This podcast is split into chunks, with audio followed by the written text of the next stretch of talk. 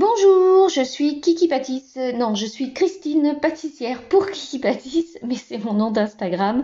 Et après des années en tant qu'assistante vétérinaire, je suis devenue pâtissière grâce à une reconversion.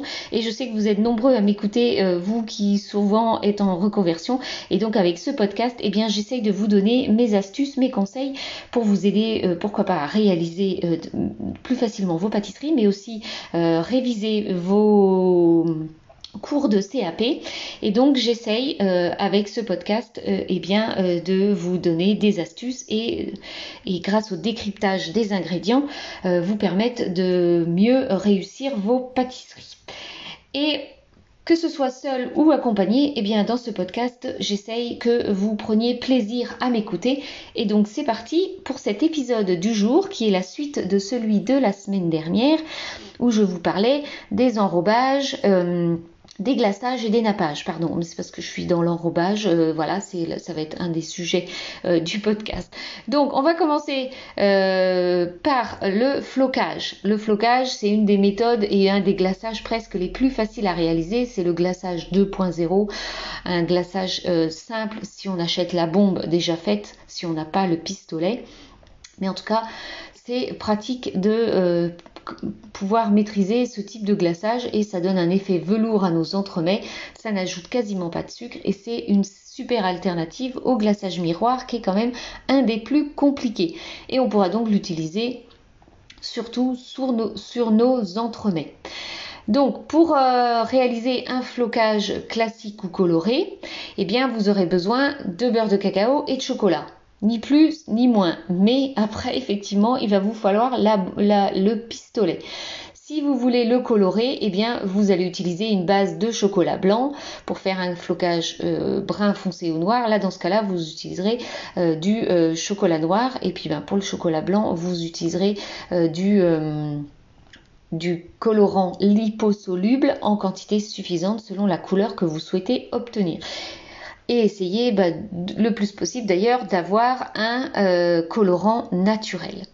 Ensuite, on a l'enrobage. Bah oui, c'est. Euh, alors vous allez me dire, c'est bizarre. Oui, c'est une technique qui a été mise au point euh, et qui a été mise sous les feux, surtout des projecteurs, par Cédric Grolet grâce à ses fruits sculptés. Je suis sûre que vous en avez tous vu ou presque sur Instagram. Et cette technique est géniale pour ajouter du craquant et créer une coque solide autour d'un petit entremets donc euh, comme les fruits par exemple. Donc voilà.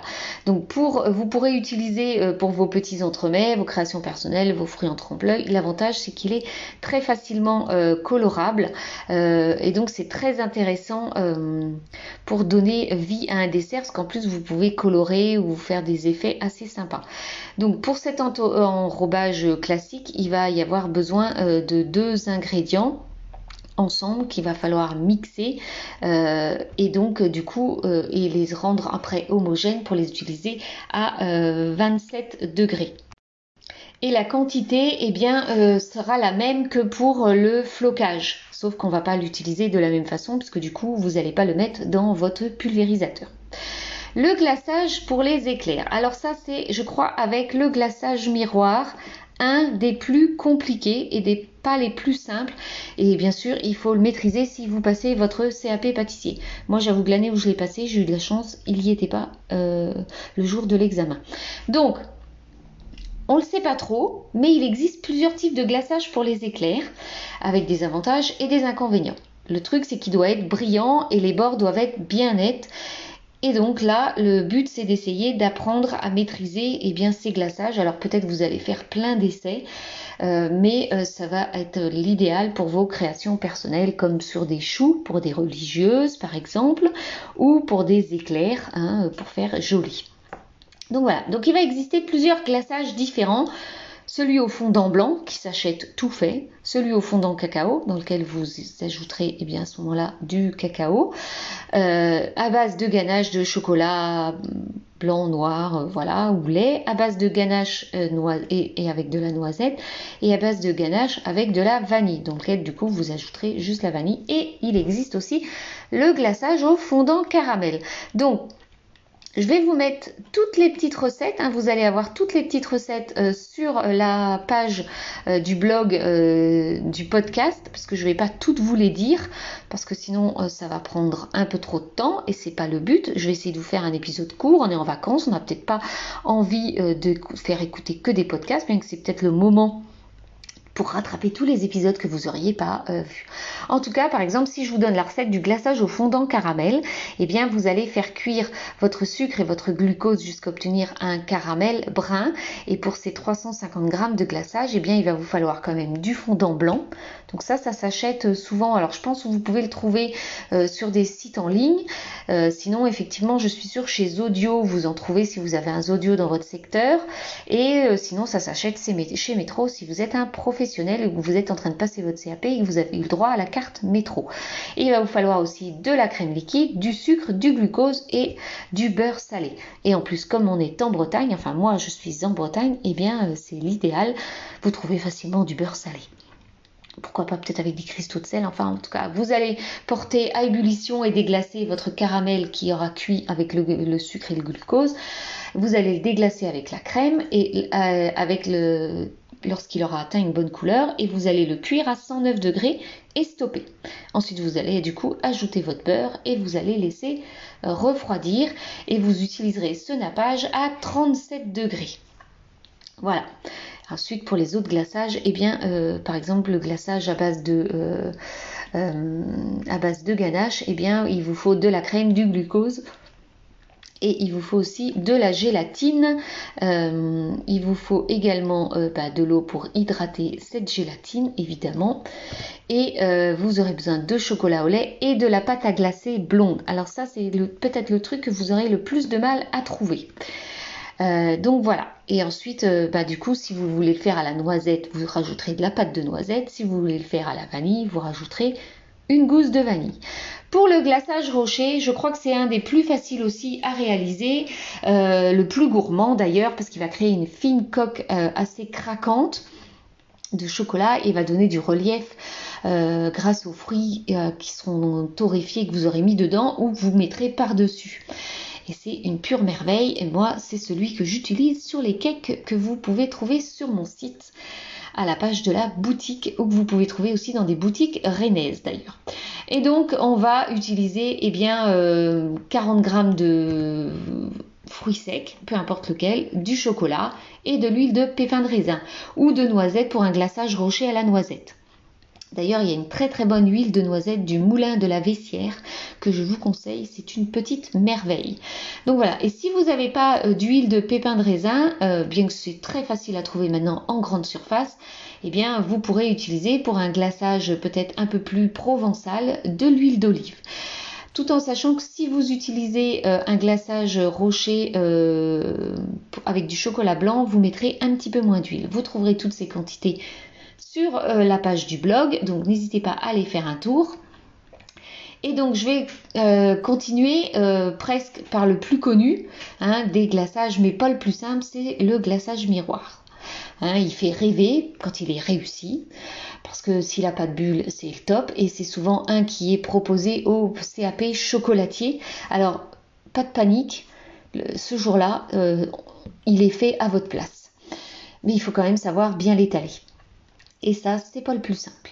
Surtout si vous l'avez pas bien mélangé avant. Enfin, en tout cas, euh, c'est sûr que c'est celui qui fait le plus peur aux amateurs. Mais en tout cas, moi, je vais pouvoir vous proposer très prochainement des cours sur Rennes pour pouvoir maîtriser ce glaçage sur de jolis entremets. Mais en tout cas, il fait de superbes finitions. Ça, on peut pas dire le contraire. Euh, voilà. Alors, si vous avez pour des raisons personnelles euh, l'inconvénient ou le, truc de ne pas vouloir utiliser de gélatine de porc, bien que souvent ça dépend où est-ce que vous l'achetez, eh bien vous pouvez réaliser ça avec de la gélatine par exemple de poisson ou de bœuf. Alors euh, la gélatine de bœuf et de porc va s'utiliser de la même manière. Mais si vous utilisez de la gélatine de poisson, eh bien vous euh, ne devez pas multiplier par 6 la quantité d'eau par exemple, si vous prenez 3 grammes de gélatine, vous multipliez par 6, d'habitude, ça vous fait 18. Et eh bien là, il va falloir la multiplier par 20. Et le temps d'hydratation donc de votre gélatine ne sera pas de 10, 15 ou 20 minutes. Non, ça sera de 2 heures. Donc prévoyez du temps en plus si vous préférez du coup euh, utiliser de la gélatine de poisson. Donc voilà, et donc euh, c'est le côté, euh, le, c'est pas le plus difficile à réaliser, c'est le plus difficile à glacer. L'idéal c'est de le faire au moins une heure avant de pouvoir le glacer. Mais le mieux, c'est une nuit au réfrigérateur, puis de le réchauffer au bain-marie ou au micro-ondes jusqu'à ce qu'il atteigne une température de 28-29 degrés pour pouvoir glacer euh, votre entremets. Évidemment, euh, vous allez peut-être le glacer, euh, bah, soit vous allez forcément le glacer sur un entremets congelé, mais attention, tout dépend où vous allez vous trouver et à quelle température se trouve la pièce dans laquelle vous allez le glacer. Peut-être qu'il sera nécessaire qu'il soit un peu plus chaud. Et ça, je vous parle de mon expérience personnelle parce que si vous glacez votre entremets dans une pièce où il ne fait que 10 degrés, je ne vous conseille de ne pas le glacer à 28-29 degrés. Non, je vous conseille de glacer aux alentours de 35 degrés, voire 40 parce que sinon il fige trop vite. Et alors là c'est une catastrophe. Voilà, donc si vous voulez le glacer, euh, faire un glaçage miroir coloré, eh bien vous allez du coup là utiliser du chocolat blanc. Et vous allez euh, mettre euh, un, colorant liposoluble et du coup la quantité que vous allez devoir utiliser sera une quantité suffisante par rapport à la couleur que vous souhaitez obtenir. Et du coup, vous allez mixer émulsionner euh, et en, faisant bien attention euh, pour éviter la formation de bulles. Hein. Donc vous pouvez trouver, je suis sûre, euh, plein de, vidéos sur internet pour réussir ce glaçage et éviter les bulles. Donc regardez bien comment on utilise le mixeur plongeant pour ne pas, pour ne pas faire de bulles. Donc voilà. Ensuite, pour un glaçage, eh bien, si vous voulez l'aromatiser en plus, hein, euh, la noisette, à la pistache, eh bien, vous allez, euh, vous pouvez utiliser, ajouter un arôme euh, ou de la pâte de praliné ou du caramel. Donc là, par exemple, vous allez utiliser pour de la pâte de praliné, de pistache, de noisette, de ce que vous voulez. Hein, vous mettrez 15 grammes. Évidemment, un arôme, vous mettrez peut-être pas autant. Vous allez utiliser avec parcimonie quelques gouttes au fur et à mesure pour que ce soit euh, plus simple et du coup vous allez pareil émulsionner pour éviter la formation de bulles hein, en appliquant des méthodes que vous aurez pu trouver euh, sur euh, internet. Et sinon je vais essayer tenter de vous faire une vidéo avant mais sinon j'essaierai de la mettre plus tard parce que je ne suis pas sûre parce que je vais partir quelques jours me reposer. Donc en tout cas je sais que vous trouverez des recettes sur internet. Et donc le glaçage miroir neutre qui va être peut-être un des plus faciles de sa catégorie dans les glaçages miroirs dont vous avez pu voir et dont je vous ai donné la recette la semaine dernière sur mes petits entremets révolution. Et eh bien euh, c'est un des plus faciles euh, à réaliser pour moi et un des plus faciles à euh, mettre sur un, un, entremet parce qu'en fait si vous ratez ça se voit presque pas. Donc voilà. Donc l'avantage, euh, c'est qu'en fait, vous allez euh, euh, avoir besoin que de très peu de choses. Parce que entre du sucre, de l'eau, de la gélatine et, de, et encore à nouveau de l'eau pour hydrater cette gélatine, bah, vous n'avez rien besoin d'autre. Si vous voulez le colorer, bah, vous allez mettre à ce moment-là du, euh, par exemple du cacao si vous voulez le faire euh, au cacao, hein, avec euh, du sirop de glucose et de l'eau, du cacao et de la crème liquide. Mais si vous voulez le glaçage miroir neutre, le coloré, vous allez ajouter à ce moment-là un colorant liposoluble. Donc j'en viens du coup au glaçage miroir cacao. C'est pas le meilleur, mais c'est bien d'avoir la recette. Hein. Donc là, celui-là, c'est pareil, il vous faudra du sucre, du sirop de glucose, du cacao en poudre, de la crème liquide et de la gélatine. Après, attention à la quantité de gélatine. Faites attention. Là, celle que je vous ai donnée est une bonne quantité. N'en mettez pas plus parce que si c'est pour qu'on l'enlève comme une super pellicule, ben franchement, c'est pas ouf quoi. Donc voilà. Et on a le dernier, hein, euh, voilà, parce qu'il faudrait pas l'oublier, celui-là qui se fait à base de ganache. Oui. Donc là, c'est pareil, vous allez utiliser de la gélatine en poudre ou en feuille de l'eau pour l'hydrater, euh, ces feuilles ou cette poudre, de la crème liquide, du chocolat euh, blanc euh, par exemple, et du nappage neutre et du colorant liposoluble si besoin. donc voilà, vous pouvez l'utiliser avec du chocolat du chocolat au lait ou du chocolat noir, mais bien souvent c'est un glaçage qui est fait pour souvent des cakes, ce genre de choses.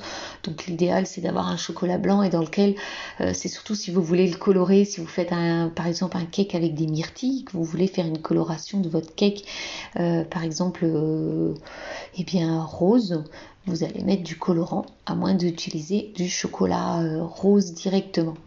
Donc voilà, donc vous allez euh, avoir la recette exactement aussi détaillée sur la page du blog. Donc voilà, et non, je disais on arrive au dernier, mais non, j'en ai encore un. Je dis des bêtises. Le dernier des derniers, non parce que là je suis sûre c'est le dernier des derniers, c'est le nappage à base, le glaçage pardon, à base de purée de fruits. Oui, euh, et, c'est celui-là que je vais vous proposer cette semaine en recette sur Instagram sur la base d'un cheesecake aux fraises. Oui, avec de la purée de fraises. Donc là, on a besoin de sucre, de pectine. Donc si vous n'avez pas de pectine, vous pouvez prendre du vide prix, ça s'achète facilement en grande surface, de l'eau, de la purée de fruits ou du jus de fruits.